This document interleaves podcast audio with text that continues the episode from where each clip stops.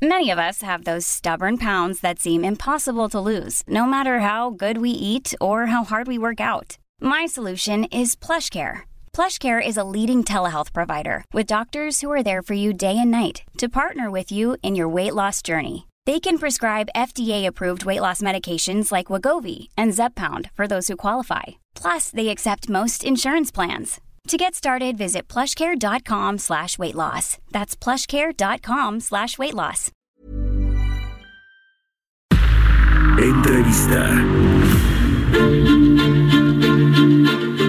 Estamos de regreso en Bitácora de Negocios. Oiga, en medio de todo esto que le platicábamos de la de los recortes a la proyección de crecimiento, bueno, lo que sí hay es un apetito eh, por la deuda mexicana, los bonos de, eh, de, de, México por parte de inversionistas internacionales. Recientemente en la casa de bolsa Intercam presentaba un, un estudio o un análisis importante sobre los las entradas que llegaron eh, a México, que los 109 mil millones de pesos que están en manos de extranjeros. Hay una buena tendencia para los tenedores de la deuda mexicana en el extranjero. Esto porque, bueno, pues se les paga buenas tasas de interés. Vamos a platicar de esto precisamente con Alejandra Marcos. Ella es directora de análisis de Intercam Casa de Bolsa. ¿Cómo estás, Alejandra? Muy buenos días. Muy buenos días, Mario. Encantada de estar aquí. Pues cuéntanos eh, por qué es tan atractiva eh, la deuda del gobierno mexicano para los extranjeros y que bueno, tiene que ver con estas últimas tres colocaciones, me imagino que ha hecho también la Secretaría de Hacienda para refinanciar, ¿no? Eh, parte de los, de los bonos que tiene a mejores tasas y mejores plazos, eso es lo que nos han dicho. Es correcto, es correcto. Sin duda sí tiene buena medida que ver con las últimas eh, refinanciaciones que ha hecho el gobierno. Eh, el tema más relevante aquí es que hay que recordar que México paga una de las tasas más atractivas en el mundo emergente, excluyendo los países que tienen problemas como Argentina o como Turquía. México acaba siendo un país que tiene todavía muy buenas calificaciones crediticias por parte de las tres calificadoras más importantes y además tasas sumamente atractivas. Eso en suma con el compromiso constante del gobierno de mantener una disciplina fiscal hacen que veamos un renovado apetito por este tipo de instrumentos. Es muy importante las, los recursos eh, que entraron en papeles gubernamentales en diciembre, ya lo decías tú, 109 mil millones, es casi el 5% del total de la tenencia.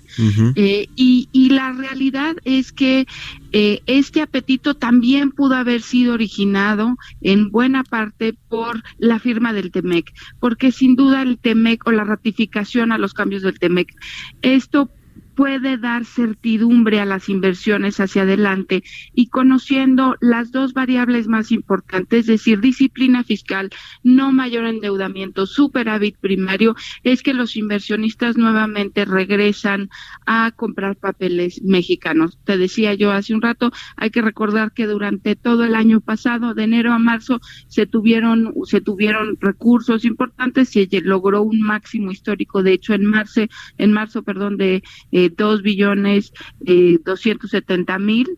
Eh, durante los meses siguientes, hasta el mes de noviembre, registraron esa tenencia de valores gubernamentales eh, salidas en la mayoría de los casos hasta nuevamente diciembre que, vemos un repunte importante en, estos valores gubernamentales en manos de extranjeros.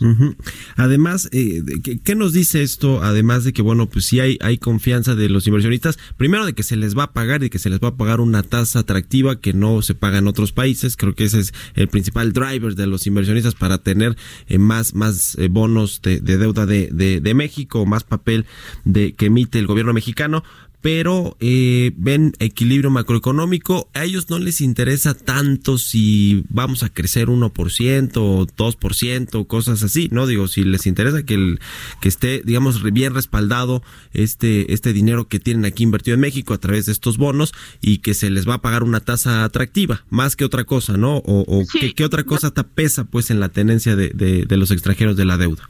Sí, yo te diría que de momento eh, eh, este esta visión de la economía estancada y que vamos a crecer realmente poco este año no ha sido una limitante para detonar eh, que estemos muy cerca de máximos históricos eh, la tenencia de eh, valores gubernamentales en manos de extranjeros. Claro, sin duda, en, en, cualquier economía, la principal fortaleza del tipo de cambio se deriva de una buena perspectiva de la economía.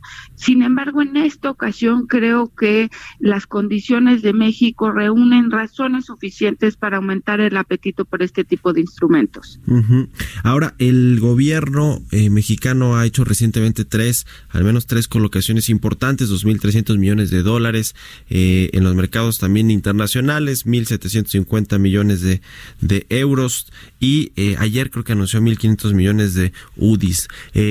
este, este tema ellos dicen que ha estado sobredemandada, que pudieron colocarla bien. Creo que la, primera adquisición de dólares estuvieron seis veces eh, eh ah, sobredemandada. Ahora, mi pregunta es, ¿tú crees que esta estrategia ha estado eh, eh, bien diseñada, bien hecha? Porque, pues, si yo pensaría que está sobredemandado, hubieran podido haberla colocado a tasas eh, más bajas, pues, ¿no? Que, o cupones que, les pagan a los tenedores más bajas, o quizá en, en, el plazo creo que no tiene, tiene mucho que ver, pero sí la tasa. ¿Tú crees que se pudo haber hecho mejor o ves bien esta estrategia de Hacienda?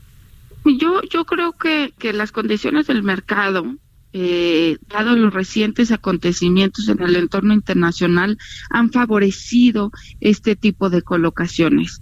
Eh, la estrategia me parece, a final de cuentas, la correcta, aunque una tasa sensiblemente más baja, muy probablemente eh, esos recursos no se hubieran podido recolocar.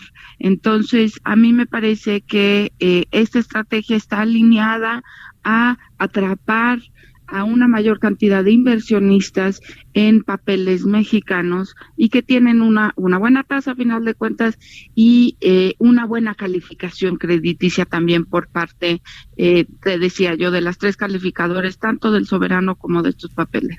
pues sí, a ver, a ver qué pasa en el mediano plazo con estas calificaciones, porque si Pemex por ahí pierde otra, el grado de inversión por parte de otra calificadora, pues seguramente esto le contagiará al soberano soberano y bueno pues habrá habrá eh, eh, algunos temas ahí en, en, este sentido ojalá que si eso pasa lo podamos estar platicando aquí eh, Alejandra Marcos directora de análisis de Intercam Casa de Bolsa muchas gracias por habernos tomado la llamada Encantada, Mario, y muy buenos días. Buenos días también para ti y buen inicio de año que no nos hemos saludado. Son las 6 de la mañana con 38 minutos ya. Mom deserves the best, and there's no better place to shop for Mother's Day than Whole Foods Market. They're your destination for unbeatable savings, from premium gifts to show-stopping flowers and irresistible desserts. Start by saving 33% with Prime on all body care and candles. Then get a 15-stem bunch of tulips for just $9.99 each with Prime. Round out Mom's menu with festive rosé, irresistible berry chantilly cake, and more special treats. Come celebrate Mother's Day at Whole Foods Market.